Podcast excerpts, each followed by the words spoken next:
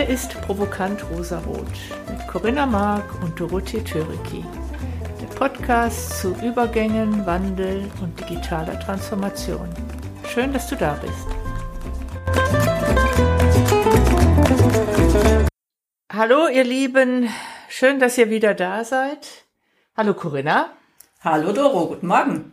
Guten Morgen an diesem sonnigen Freitag im Sommer 2020. Dabei haben wir heute so ein irgendwie gar nicht sommerlich leichtes Thema, äh, weil heute reden wir über das nahende Ende des Managements, was wir heute kennen.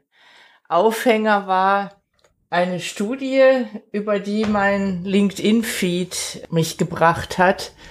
Und zwar ist es eine Studie der Boston Consulting Group und da geht es darum, dass tatsächlich 67 Prozent der heutigen Manager eigentlich gar kein Manager mehr sein möchte und dass von der nachwachsenden Generation kaum noch jemand den Managementberuf überhaupt anstrebt. Corinna, was meinst du? Ist der Untergang nahe? Wenn man dir so zuhört, dann könnte man meinen, ja, die Welt geht unter. Aber seien wir doch mal ehrlich, Doro, hat uns das überrascht? Nein, nicht, nicht wirklich. wirklich. Ne? Es hat nicht uns wirklich. überhaupt ja. nicht überrascht, dass das so ähm, zum Ausdruck gekommen ist in der Studie. Ich bin auch unendlich dankbar für die Studie. Du hast es mir jetzt auch weitergeleitet nochmal. Da gucke ich jetzt auch ganz gezielt rein, weil das ist ja das, was wir die ganze Zeit schon sagen. Es muss sich was verändern in dem ganzen Managementbereich, so können wir gar nicht mehr weitermachen. Und es ist für uns ja völlig klar, dass es nicht so wahnsinnig attraktiv ist, weil die Welt ist komplexer geworden. Man hat über die Jahrzehnte immer wieder versucht, mit Komplexitätsreduktion zu arbeiten. Das ist aber nicht das Zaubermittel, mit dem wir die Welt einfacher gestalten können oder besser gestalten können. Wir müssen die, wir müssen andere Umgänge finden mit Komplexität. Genau, und dadurch, dass natürlich auch keine Leute, neuen Leute nachwachsen wollen, die würden ja wieder in dieses komplexitätsreduzierte System einsteigen und die sehen aber, dass es ja so gar nicht funktioniert, sondern dass wir ja anders arbeiten müssen. Also sprich, wie gelingt es uns eigentlich, Komplexität zuzulassen und trotzdem händelbar zu machen? Was mich besonders gefreut hat an der Studie, die äh, sprechen mehrfach vom Flux. Und da sind wir ja, äh, da habe ich natürlich sofort an dich gedacht, weil du sehr viel von ITER und Flux redest. Deshalb würde ich gerade, weil das gerade so gut passt, und ich glaube, du hast das noch nie erklärt, was da eigentlich hintersteht. Und wenn jetzt schon die Boston Consulting Group deinen Spuren folgt und jetzt auch von Flux redet, magst du kurz mal erklären, kommen wir dann aus einer Welt des ITER? Und was ist das eigentlich?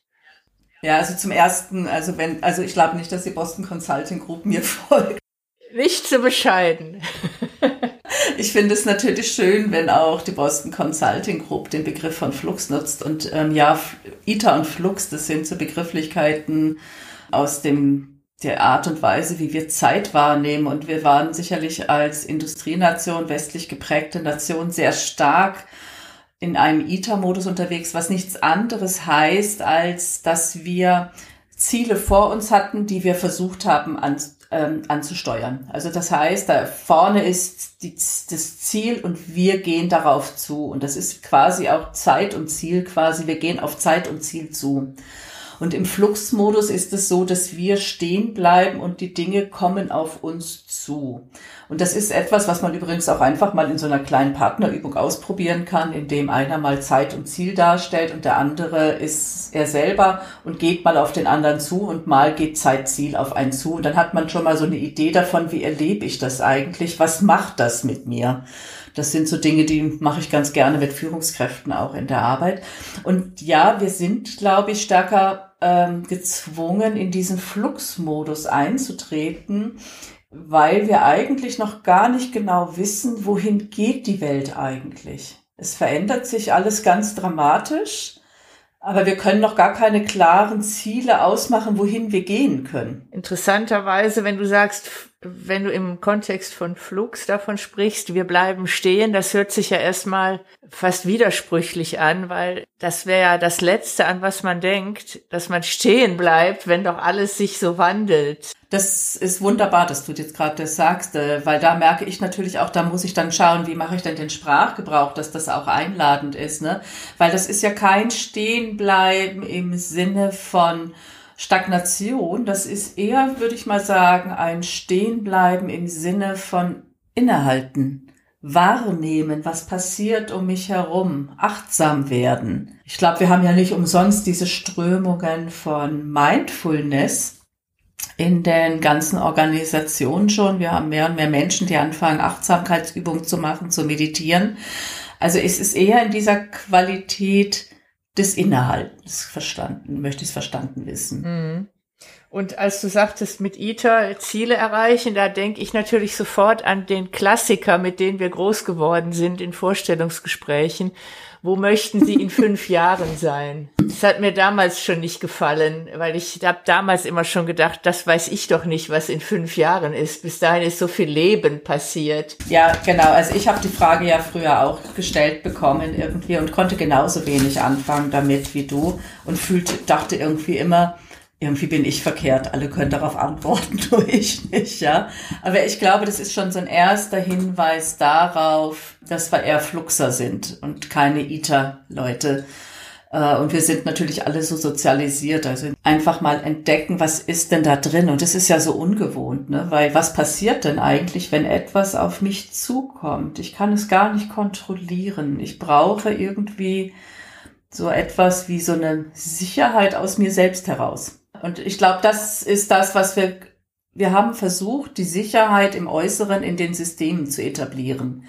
Wenn ich mir anschaue, dieser Vormarsch der Betriebswirtschaftslehre in die Wirtschaft, was da alles an Modellen und so weiter, wir haben meines Erachtens so eine Scheingenauigkeit oder so eine Scheinsicherheit damit erzeugt eigentlich. Und ich glaube, viele haben verlernt, auf ihren Bauch zu hören und ähm, damit zu arbeiten, weil da gab es ja Zahlenwerke, linksrum, rechtsrum, von oben, von unten, wie auch immer. Ähm, und damit hat man gearbeitet. Und ich glaube, wir brauchen einfach wieder diesen Kontakt mit uns selber und dieses Lauschen. Was ist denn jetzt, was steht denn jetzt eigentlich gerade an? Dieses Spüren wieder.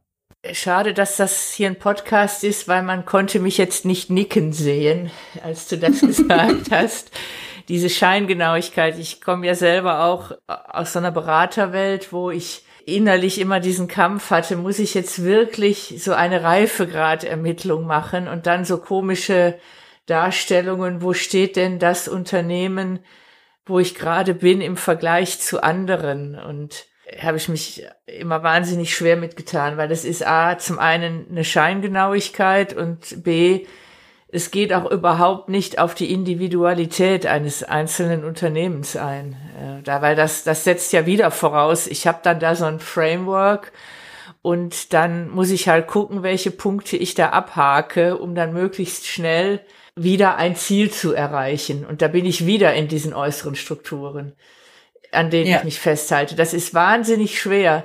Und ich nehme es auch wahr in der Studie der Boston Consulting Group, dass auch da wieder mit so Frameworks und, und so Grafiken ja. gearbeitet wird, die schon wieder so eine scheinbare Struktur vorgeben, eigentlich damit ihr wirklich das spürt, dass es diesen äußeren Halt so gar nicht mehr geben kann, äh, muss man sich das selber erstmal verbieten, um da, äh, um das so ein bisschen zu spüren. Was heißt das eigentlich? Weil das ist ganz ganz schwierig, sich von diesen Messgrößen in irgendeiner Form zu verabschieden. Ja, das ist schwierig. Ne? Also das, was du jetzt ja sagst, ist sozusagen der kalte Entzug. Den würdest du jetzt bevorzugen. da bin ich natürlich, sage ich mal, irgendwie so ein bisschen offener. Ich glaube, da halte ich es vielleicht tatsächlich also ja, es erinnert mich jetzt gerade sehr, sehr stark an die Arbeit von, äh, wie heißt er, von Luc Isebart. Luc Isebart war Psychotherapeut, äh, Psychiater, glaube ich auch, hat eine Klinik oder eine Station einer Klinik geleitet, in Brügge und hat sich sehr viel mit Suchtkranken, mit Alkoholkranken beschäftigt. Und ähm, der war wahnsinnig erfolgreich. Er hat äh, mit der Lösungsorientierung gearbeitet, Lösungsfokussierung gearbeitet und hat äh, im Endeffekt seinen Klienten die Wahl gelassen. Nämlich sie vor die Wahl gestellt, du kannst ganz aufhören zu trinken oder du kannst kontrolliert trinken. Okay. Ja. Mhm. Ähm, und hatte damit eigentlich gute Erfolge erzielt, sehr gute Erfolge erzielt, weil diese Wahlmöglichkeit da war. Und deswegen bin ich gar nicht dafür, immer irgendwie wieder nur eine Rezeptur zu verschreiben. Als Beraterin bin ich eigentlich immer sehr daran interessiert zu gucken, wie kann ich denn eigentlich, wie komme ich denn eigentlich von Zustand A in Zustand B, der vielleicht dann doch erstrebenswerter ist und ähm, versuche einfach mit den Gegebenheiten zu arbeiten. Also wenn jemand, sage ich mal, überzogen jetzt an der Flasche hängt, äh, dem die Flasche wegzunehmen, ja, das kann man machen. Aber ähm, Entzugserscheinungen sind ja jetzt auch nicht besonders witzig. Ne? Das muss man auch aushalten können. Also insofern würde ich mal sagen, das ist halt etwas, wo ich einfach darauf vertraue, dass jeder für sich selber gut entscheiden kann, was für ihn jetzt gerade hilfreich ist. Und wenn es halt nochmal ein Framework ist, und wenn darüber eine Sprache sich entwickelt, die ganz klar macht, ja, das ist der Versuch einer bildlichen Darstellung dessen, und die Frage ist, und wie füllen wir das mit Leben? Ähm, dann ist das doch auch okay. Also ich bin überhaupt kein Verfechter von, das ist der einzige Weg, der jetzt offen ist und der gangbar ist. Nein, das ist es nicht. Also ich glaube, diese Vielfalt auch in den Methoden zuzulassen, das ist ganz hilfreich. Aber sich bewusst werden, reflektieren, was machen wir hier gerade, innehalten. Ne? Lasst uns mal einen Schritt zurücktreten. Okay, und wenn wir das jetzt in so einem Framework darstellen, und wie wäre es, wenn wir das jetzt einfach noch mal ein bisschen anders machen, ja? Und ich glaube, da braucht es dann tatsächlich auch Beratung dabei und äh, wenn es geht, dann vielleicht auch wirklich welche, die auch einfach in diesen ganzen unterschiedlichen Methoden sich auskennen und vielleicht auch ganz neue Aspekte mit hineinbringen und wirklich auch diese eigene Entwicklungskompetenz in Organisationen versuchen zu touchieren und da was wachsen zu lassen, weil Organisationen haben ja eine eigene Entwicklungskompetenz. Also man muss ja auch nicht immer Berater dran setzen. Also ich traue Organisationen unheimlich viel zu, wenn sie richtig angesprochen werden, ähm, wenn es gelingt, in einen guten Dialog zu kommen ja, und sie als wirklich ressourcenvoll zu erkennen.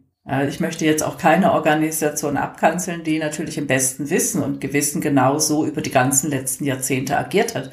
Und machen wir uns nicht vor, sie waren doch auch erfolgreich dann. Äh, wir beide, die wir in Baden-Württemberg leben, das Land der Automobilbauer äh, und des Maschinenbaus, seien wir mal ehrlich, das Prinzip, wie ich ein Auto baue, dass ich davon möglichst viel verkaufe und die zu einem günstigen Preis herstelle. An diesem Prinzip hat sich in den letzten 120 Jahren nicht großartig was geändert. Und jetzt kommen wir in den Bereich, wo die Komplexität einsetzt. Da geht es um neue Antriebe zum einen, die auch eine ganz neue Infrastruktur benötigen. Das, äh, wir reden aber nicht nur davon, sondern gesellschaftlich tut sich auch ganz viel. Wir verändern unser und unsere Vorstellung davon, wie wir von A nach B kommen und dass wir da nicht nur das Auto haben wollen.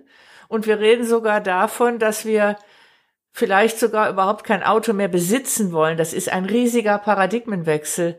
Das heißt, der große Unterschied zu früher ist, dass dieses Ursache-Wirkung-Prinzip gar nicht mehr so linear funktioniert, sondern nehmen wir mal so was ganz Klassisches wie ich möchte die Luft in der Stadt reinhalten.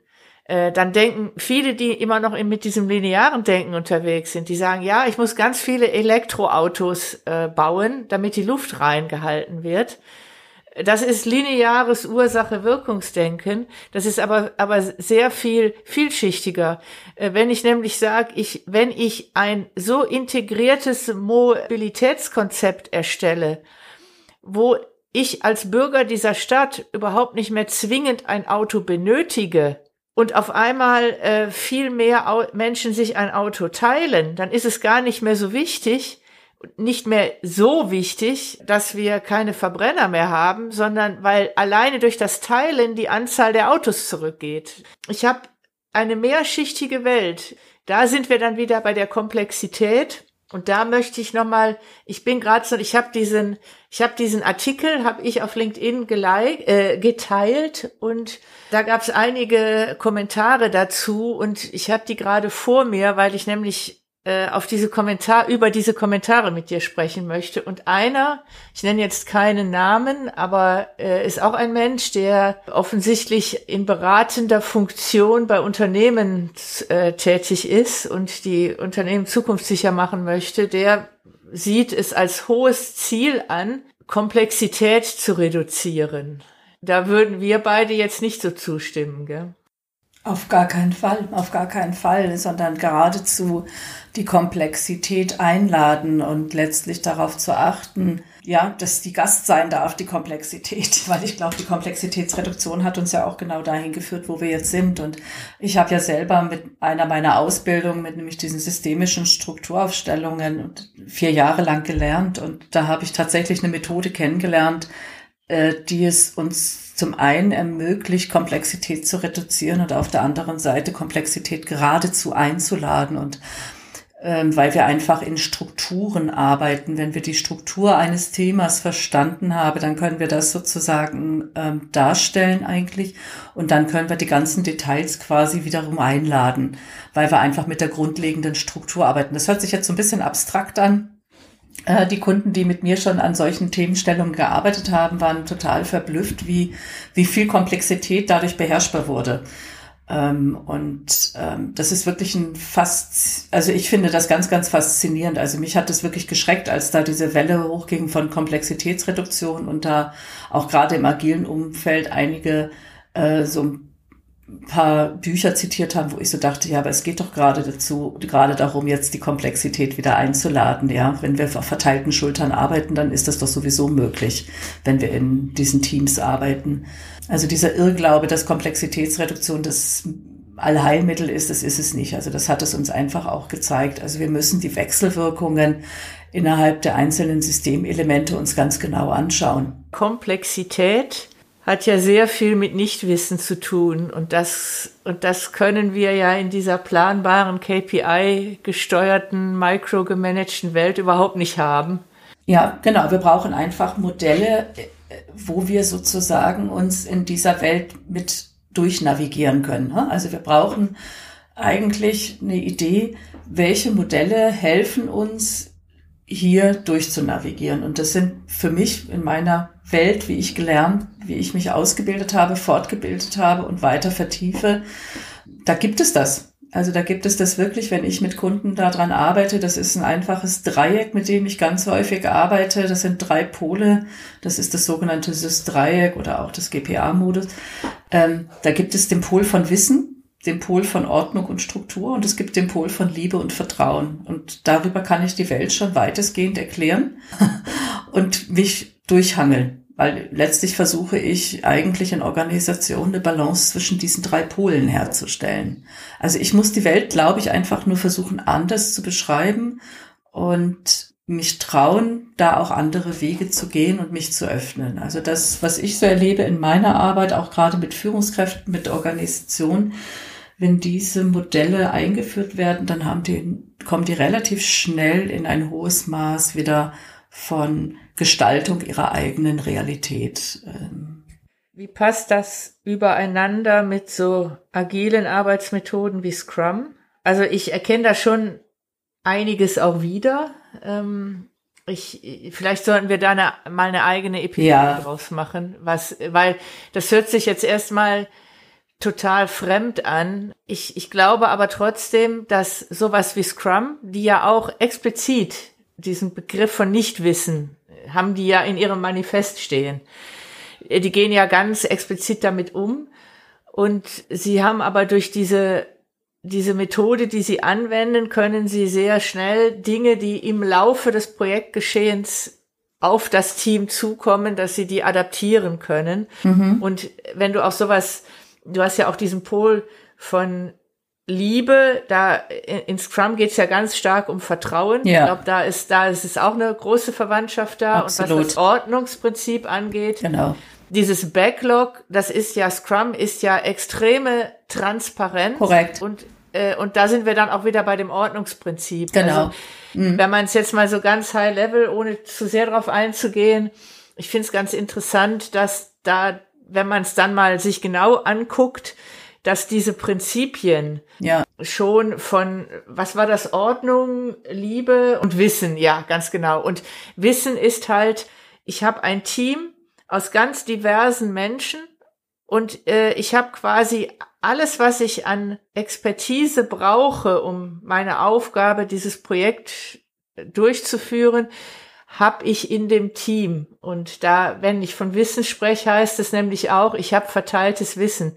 Da ist äh, das klassische Management gibt gibt's in Scrum ja eh nicht, sondern ich habe Wissensbereiche und ähm, jeder teilt sein Puzzlestück, was er an Wissen teilt, äh, was er an Wissen hat, äh, teilt er mit den anderen und da ergibt sich dann etwas Großes Ganzes. Und da haben wir dann den Bogen, finde ich, sehr schön zur letzten Episode, wo wir genau darüber gesprochen haben, dass dieses Gefühl von Nichtwissen, also dieser Mr. Know-it-all, der klassische Manager, der alles wissen muss oder der sich da in diesem Druck aussetzt, ich muss alles wissen oder alles noch besser wissen als mein Team, das ist ja Menschen unmöglich und dass man einfach akzeptieren muss. Ich kann sowieso, das hast du in der letzten Episode gesagt.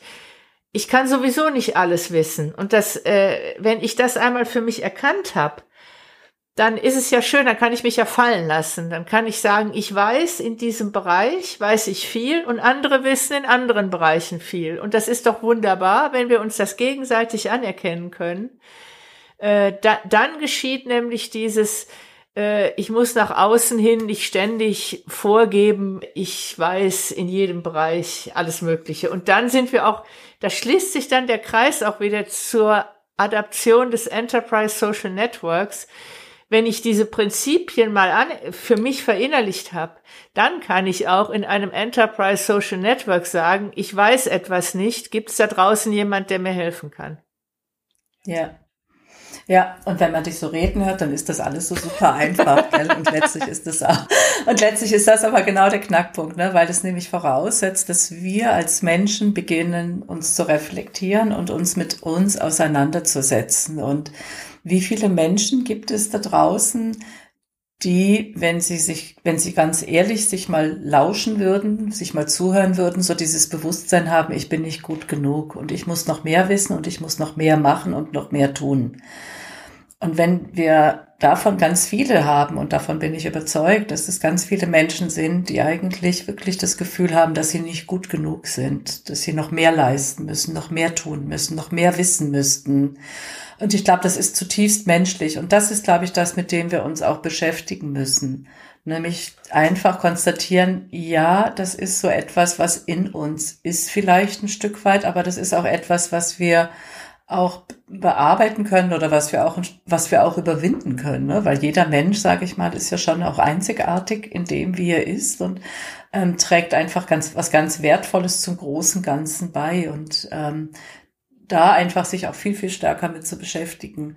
Und das ist eigentlich der Weg, äh, wie wir da hinkommen. Gar nicht die Frage. Und du hattest jetzt gerade auch so schön beschrieben, dieses System, was ich aufgezeigt hatte mit Wissen, Ordnung und äh, Liebe oder Vertrauen, dass wir das im Scrum eigentlich wiederfinden. Ja, das finden wir wieder, weil das ein grundlegendes ganz archaisches Prinzip ist. Wir haben diese, ne? Wir sind wir Menschen, wir sind ähm, Körper, Geist und Seele. Auch da haben wir wieder diese Dreier, dieses Dreierprinzip. Drei, das ist, das ist ein ganz häufig wiederkehrendes Prinzip in unserer Welt.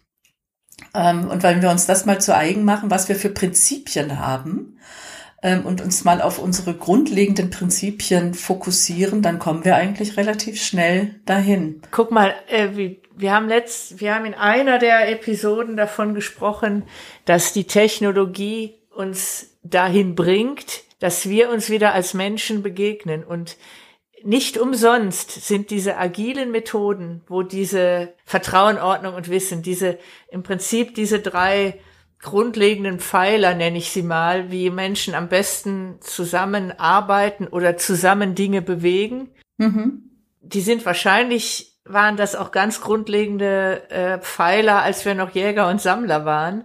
Natürlich. Und da in diese Welt kommen wir jetzt wieder zurück, weil die äh, Technologie hat eine solche Veränderungsgeschwindigkeit aufgenommen und nicht umsonst diese agilen Methoden aus der in, in der Informationstechnologie ihren Ursprung hatten, dass ausgerechnet in der Informationstechnologie mhm. dieser Ausbruch kam aus dieser planbaren Welt, mhm. äh, weil die als erstes sehr schnell gespürt haben, wir, wir kommen mit unseren klassischen industriell geprägten Organisationsmethoden sind wir zu mhm. langsam und äh, wir müssen etwas anderes finden, was das ersetzt. Und da sind wir dann wieder bei dem zutiefst menschlichen. Ich finde das letztendlich total spannend und da wird kaum drüber gesprochen, dass die Technologie uns dazu bringt, durch ihren schnellen Wandel uns wieder menschlich zu begegnen. Das finde ich faszinierend. Und das wäre für mich fast schon der Ausblick auf die nächste Episode,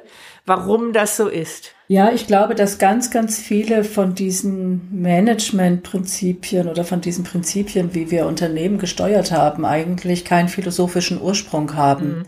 Ist kopfgesteuert, ganz genau. Es ist Kopf, es ist kopfgesteuert und ich glaube immer dann, wenn wir einen wirklichen Bezug haben, also die Lösungsfokussierung nehme ich einfach mal als ein Beispiel entwickelt an der Schule von Milwaukee von Steve DeShazer und Inzo Kim Berg. Die haben einfach durch Erfahrungen, durch das, durch das Tun haben sie das eigentlich entwickelt und später im Dialog mit Matthias Wager von Kibet ähm, ist Steve de Chaser da drauf gekommen, gemeinsam mit Matthias Wager von Kiebet, dass im Endeffekt die Philosophie von Wittgenstein das eigentlich verdammt gut beschreibt, das, was sie in der Lösungsfokussierung entwickelt haben. Was heißt das? Also du hast jetzt ganz viele Namen gebracht, die uns wahrscheinlich alle nicht sagen.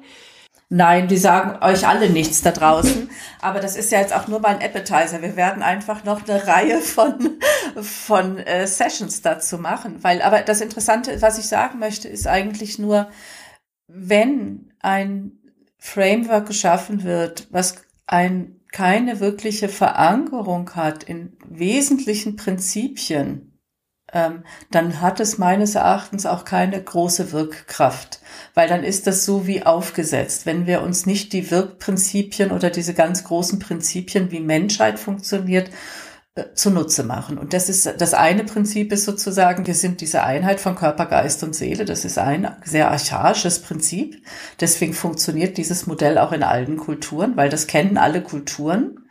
Wenn ich mir die großen Religionen anschaue, der Islam, das Christentum und das Judentum, die haben alle, ne? Wenn ich mit diesem Dreieck arbeite, dann würde ich, dann ist der Islam sozusagen sehr stark am Pol des Wissens oder am Pol der Erkenntnis, so ich könnte auch Wissen statt, äh, ich könnte auch Erkenntnis statt Wissen sagen, dann ist das Christentum sehr stark am Pol des Vertrauens, diese christliche Nächstenliebe. Und dann ist ähm, das Judentum sehr stark am Pol von Ordnung. Ja, und da finden wir das eigentlich wieder. Und wenn wir da mal reinschauen in so ganz wesentliche äh, Dinge, dann merken wir, da gibt es immer dies, diese Dreierkonstellation. Aber wir machen weitere Sendungen dazu. Ja, äh, ich will jetzt zu sehr ähm, in philosophische Gefilde abschweifen. Wir haben ganz kurz vorhin angerissen, was diese industriell geprägte Welt ist sehr verstandesorientiert. Und wir sind ja groß geworden in dieser Welt und was jetzt auch kein Zufall ist, dass mehr und mehr in Meetings, dass das sich quasi als, als Regel eingeführt wird, erstmal warm zu werden und erstmal sich gegenseitig zu fragen, wie geht's dir denn? Und ehe man dann zu diesen Verstandesthemen kommt, also zu den Fakten, die man abarbeiten mhm. möchte und wenn ich so zurückschaue auf die letzten Jahrzehnte, das hätten doch noch vor 10, 20 Jahren, hätten doch viele noch überhaupt negiert, dass es in Meetings so etwas gibt wie nonverbale Kommunikation, die eine Rolle spielt. Es haben, äh, es, man hat sich lange Jahre der Illusion hingegeben, was gilt, das ist das gesprochene Wort und alles andere ist Einbildung, sag ich jetzt mal überspitzt. Und da merkt man ja schon, man merkt es an ganz vielen kleinen Dingen, dass man in Meetings schon erstmal den anderen Raum gibt, anzukommen und dass jeder mal sagen darf, wie geht es dir? Und das hat ja so ganz triviale Auswirkungen, wenn ich weiß, äh, mein Gegenüber äh, ist gerade kurz angebunden. Das liegt daran, der hat gerade gesagt, äh, er hat die Nacht schlecht geschlafen, weil er Halsschmerzen hat. Das heißt, ich beziehe dann auch vieles erstmal gar nicht auf mich, weil ich den anderen sehe und der mir gerade gesagt hat, ich bin gerade ein bisschen angeschlagen. Äh, wenn ich das nicht wüsste, würde ich vielleicht sowas wie, der ist heute kurz angebunden, würde ich das direkt wieder interpretieren, oh, hat das was mit mir zu tun. Natürlich, genau. Und da kann ich natürlich ganz viele Missverständnisse von vornherein ausschließen, indem ich mich zeige, indem ich ein Stück von mir preisgebe, ja, und indem ich halt warm werde worüber wir letztendlich jetzt die ganze Zeit reden, ist, dass in diese technologische Welt das Menschliche Einzug hält. Und ich habe hier gerade mein iPad vor mir liegen mit der Studie von der Boston Consulting Group und das ist gerade zufällig auf der Seite stehen geblieben, wo es äh, darum geht, dass die Boston Consulting Group schreibt, um in dieser Welt, um diese, in dieser komplexen Welt zu bestehen, müssen das Digitale und das Menschliche äh, blend, also sich miteinander vermischen. Das finde ich ganz, ganz spannend, dass dieses Menschliche wirklich auch von den Beratern dieser Welt in die Unternehmen wieder getragen wird. Ich habe nach wie vor immer noch den Eindruck, dass auch in der Art und Weise, wie diese Begriffe von agilen Arbeitsweisen, mit denen da um sich geworfen wird, das ist immer noch sehr kognitiv und wird immer noch gesehen wie ein, wie ein Prozess. Ich muss nur dieses Framework adaptieren und schon funktioniert das. Es kann, es wird aber erst dann funktionieren, wenn wir in der Lage sind, uns menschlich zu begegnen. Genau, ganz genau. Das ist ja auch das, was, glaube ich, erfolgreiche agile ja. Teams praktizieren. Ja. Ja, ich glaube, das ist es. Ne? Und es ist ja aber auch okay, wenn das über ein Framework eingeführt wird. Das finde ich völlig legitim, wenn wir uns zugleich bewusst machen, dass es hier auch um was anderes geht und wenn wir dafür jetzt auch einfach mehr wieder so ein, eine Sprechweise entwickeln. Also ich bin sehr dankbar für die Studie der Boston Consulting Group, die ja, sage ich mal, einfach schon äh, Namen hat, ja. Also es gibt natürlich viele Berater, die das schon ganz lange sagen, die aber gar nicht diese Marktmacht haben, wie das eine Boston Consulting Group haben und die natürlich vor allen Dingen auch gar nicht die Power haben, eine solche Studie auf die Beine zu stellen, ja. Ähm, aber das ist ja das, was wir schon lange sehen. Also wenn ich da so drüber nachdenke, ich habe jetzt ein, ein Projekt, wo mittels digitalem Lernen Menschen im Unternehmen, ich sag's mal heimlich, sich so Begriffe aus der digitalen Welt erklären lassen, sowas wie Blockchain, API, E-Economy, Cloud Computing und so weiter, ohne dass es die anderen mitkriegen, dass sie sich selber im, da sind wir immer noch in einer Welt, wo ich mich nicht traue, offen eine Frage zu stellen. Und da sind wir dann wieder, ich, ich habe aber, das Schöne ist, ich habe ja die Möglichkeit, ähm, mir durch so einen digitalen Coach kann ich das quasi im Verborgenen, ohne dass es jemand anders mitkriegt, äh, kann ich im Dialog mit einer KI mir Dinge erarbeiten. Also ich stelle einer Maschine eine Frage. Und im Grunde, jetzt komme ich zu dem Thema, wie komme ich denn in diese Welt? Ähm, wenn ich doch damit groß geworden bin, ein Mr. Know-it-all Manager sein zu müssen. Da ist ja im Grunde die Parallele wäre nicht der erste Schritt für viele Manager, sich, also hinter verschlossenen Türen, sich Menschen wie dir anzuvertrauen und zu sagen, ich muss ganz ehrlich sagen, ich, ich schaff's nicht mehr, ich, ich, ich kann nicht alles wissen. Wie komme ich, wie komme ja. ich da raus? Um, wenn ich einmal hinter verschlossenen Türen in einem One-on-One -on -One mich einem Menschen offenbart habe und wenn ich da erstmal mir so eine Art Schwäche eingestehen kann und wenn ich dann für mich erkannt habe, das ist keine Schwäche, das ist einfach nur eine Adaption an die Welt, wie sie heute ist, wäre das eine das ein gangbarer Weg? Absolut, das ist ja auch das, was ich wahrnehme im Führungskräftecoaching, diese Überforderung, dieses, boah, ich habe eigentlich gar keine Idee mehr. Und ähm, da sich begleiten zu lassen, weil das muss man ja auch erstmal aushalten. Ne? Das heißt, so eine Abkehr von einem lang absolvierten Training und Doing, da zu sagen, nee, ich weiß es eigentlich gerade überhaupt nicht. Das sind ja ganz, ganz ja. häufig Fragestellungen im Coaching. Und natürlich, auf jeden Fall sollte man sich da Begleitung holen. Ich finde, man muss diesen Weg überhaupt nicht alleine machen, weil jemand Außenstehendes, der kann ja auch viel leichter erkennen, so welche Ressourcen sind denn da? Also und sagen, da bist du gut und das kannst du, hey, hervorragend, wie du das machst, das ist doch eine tolle Fähigkeit, die du da hast, ne? Weil sie sind, diese Menschen sind ja konfrontiert mit etwas, wow, hier bin ich überfordert, hier komme ich eigentlich gar nicht mehr weiter. Und was passiert dann? Die fühlen sich klein und fühlen sich schwach. Das ist aber niemand. Niemand ist klein und schwach, nur weil er erkennt, an der Stelle komme ich überhaupt nicht mehr weiter. Aber das ist ja das, was passiert. Ne? Unser Kartenhaus fällt quasi zusammen und das muss ja dann wieder aufgerichtet werden. Und die Menschen verfügen über groß, groß großartige Ressourcen. Worauf ich hinaus wollte, ist, ich rede jetzt von einem Stereotyp, also bitte jetzt nicht als Schubladendenken missverstehen und dass jeder da draußen so ist, aber gehen wir mal von so einem Stereotyp aus. Das ist ja sehr verführerisch zu sagen, ich merke, ich bin nicht mehr schnell genug in dieser Hierarchie und alle reden von äh, mhm. äh, äh, äh, agilen Arbeitsweisen, also ich schick mal einen Consultant da rein und lass die draußen, lass die anderen mal agil arbeiten. Äh, hol mir mhm. Berater und führt das ja. mal ein. Äh, ja, das kann ich machen, das ist sicher auch nicht falsch. Ich muss aber erstmal erkennen, ich habe an mir selber muss ich etwas tun, um diesen Druck loszuwerden. Und ich kann zwar die anderen mhm. ändern, dann haben sich die anderen geändert, aber ich stehe immer noch außen vor. Das, das wird dann eher meinen Druck noch vergrößern, weil wenn es gut gemacht ist, sind die anderen dann in so einer vertrauensoffenen Welt. Wenn ich Glück habe, strahlt mhm. das auf mich ab. Wenn ich Pech habe, bin ich dann aber mhm. noch mehr außen vor. Mhm. Und dann kommt es zu, diesem zu diesem Cultural Clash, den wir ja wahrnehmen. Und genau. das ist mir so wichtig, dass man als, als, als Führungskraft, als Geschäftsführer in dieser Welt für sich erkennt. Das Beste, was ich tun kann, ist erstmal in, hinter verschlossenen Türen mir einen Menschen meines Vertrauens mich mal offenbaren und sagen, wie gehe ich damit um, dass ich nicht mehr alles wissen kann? Wie gehe ich damit um? Und wenn ich dann, wenn ich dieses, alleine dieser Schritt ist schon glaub, wahrscheinlich unheimlich groß. Und, und wenn ich dann erkenne, ach, das ist gar nicht schlimm, weil ich kann ja gar nicht alles wissen, da sind, da, da sind wir wieder bei unserer letzten Folge dann kann ich auch das als, als, als Top-Management einladen und sagen, oh, das ist ja gar nicht schlimm, dass ich nicht alles weiß.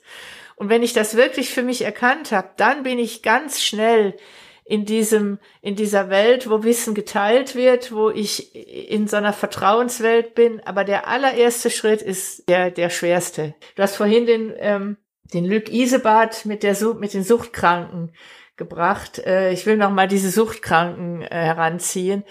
Dass der erste Schritt ist, ist, ich bin alkoholkrank, also ich bin in einer Welt, in der kann ich so nicht mehr weiterleben. Das, was ich mir als Überlebensstrategien, was, was meine, meine Managementstrategie war, die bringt mich, die bringt mich jetzt nicht mehr weiter. Und mehr davon führt schneller in den Abgrund. Aber so wie du es darstellst, also ich glaube, es gibt viele Wege. Ne? Also es kann auch durchaus ein probates Mittel sein, zu sagen, okay, ich führe hier mal agile Methoden ein und äh, arbeite noch gar nicht erstmal an mir, aber ich gehe mal diesen ersten Schritt. Da passiert natürlich auch was mit mir als Führungskraft. Das ist ja gar nicht die Frage. Das ist ja aber das, was vielleicht im ersten Schritt noch gar nicht gesehen mhm. wird. Und das ist aber auch legitim. Das ist völlig legitim, weil jeder geht ganz unterschiedlich an Dinge ran. Also wenn wir heute über Vielfalt sprechen, dann muss ich aber auch zugestehen, dass jeder Mensch seinen ganz eigenen Weg hat, neue Wege zu beschreiten. Und manche fangen an mit sich zum Reflektieren, was ist denn jetzt gerade, wie fühlt sich das an und wo will ich hin?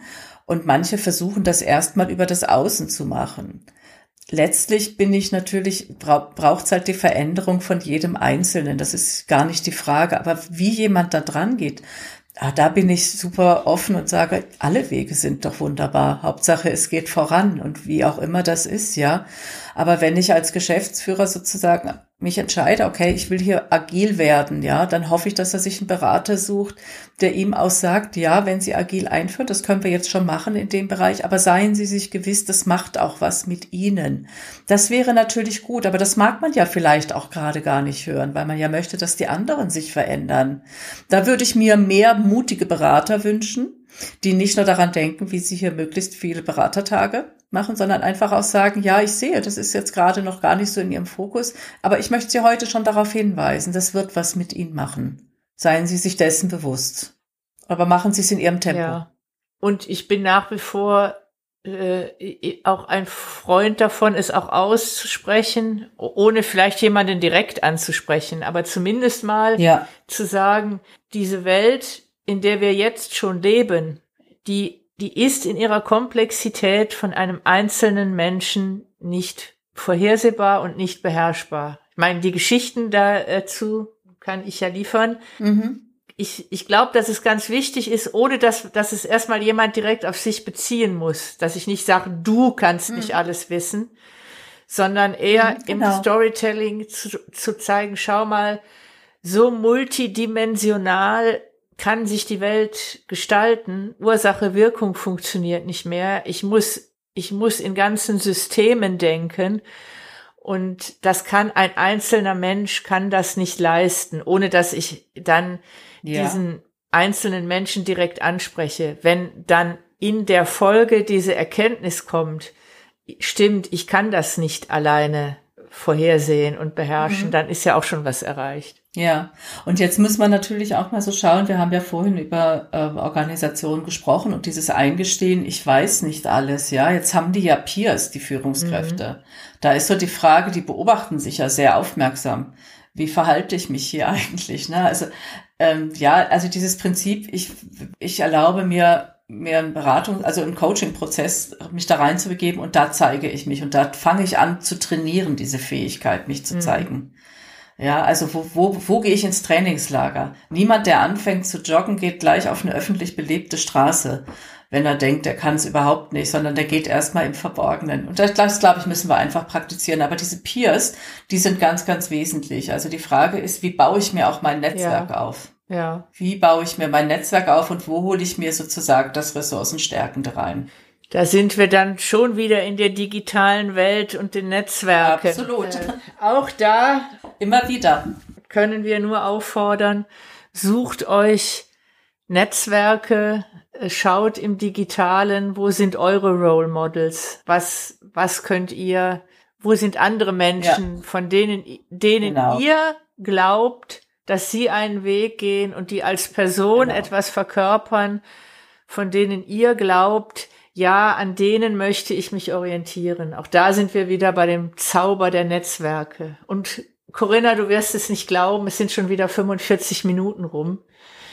Für mich ein, ein schönes äh, Schlusswort, weil die Netzwerke mal wieder den Rahmen um alles bilden. Und ich glaube, wir haben heute schon ganz viele Themen für die nächsten Episoden gefunden. Ja. Das wird uns nicht aus. Auf jeden Fall. Das Thema. Gott sei Dank. Ja. Gott sei Dank. Wunderbar. Ich danke dir ganz herzlich für das anregende Gespräch. Ich habe wieder auch wieder so viel mitgenommen und so viele Notizen hier nebenbei gemacht. Genau. Ich freue mich schon auf die nächsten Episoden mit dir. Tschüss Corinna und tschüss ihr da draußen. Ciao Doro.